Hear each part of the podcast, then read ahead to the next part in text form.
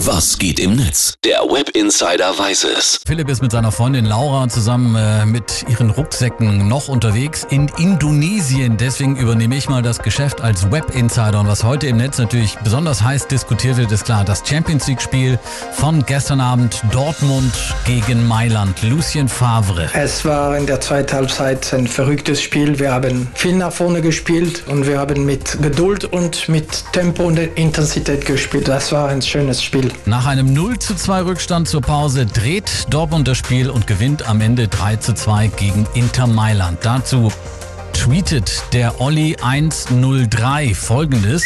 Wenn du gefrustet ins Bett gehst, weil du denkst, es ist alles gelaufen, nach dem Aufstehen aber eines Besseren belehrt wirst. Olli, genauso ging es mir auch heute Morgen. Marc Willem, der schreibt auf Facebook, Drei von vier deutsche Mannschaften auf dem Weg ins Achtelfinale. Wann hat es das zuletzt gegeben? Sebi 1909 twittert folgendes. Erste Halbzeit egal, aber was zur Hölle haben die in der Halbzeitpause eingeworfen. Zweite Halbzeit super Team, gut gemacht. Ich bin stolz auf euch. Und noch folgendes Posting auf Facebook von Julia Ginners, die schreibt, dank des Rückreiseverkehrs noch in Dortmund in meinen Geburtstag reingefeiert. Das beste Geschenk gab es bereits vom BVB.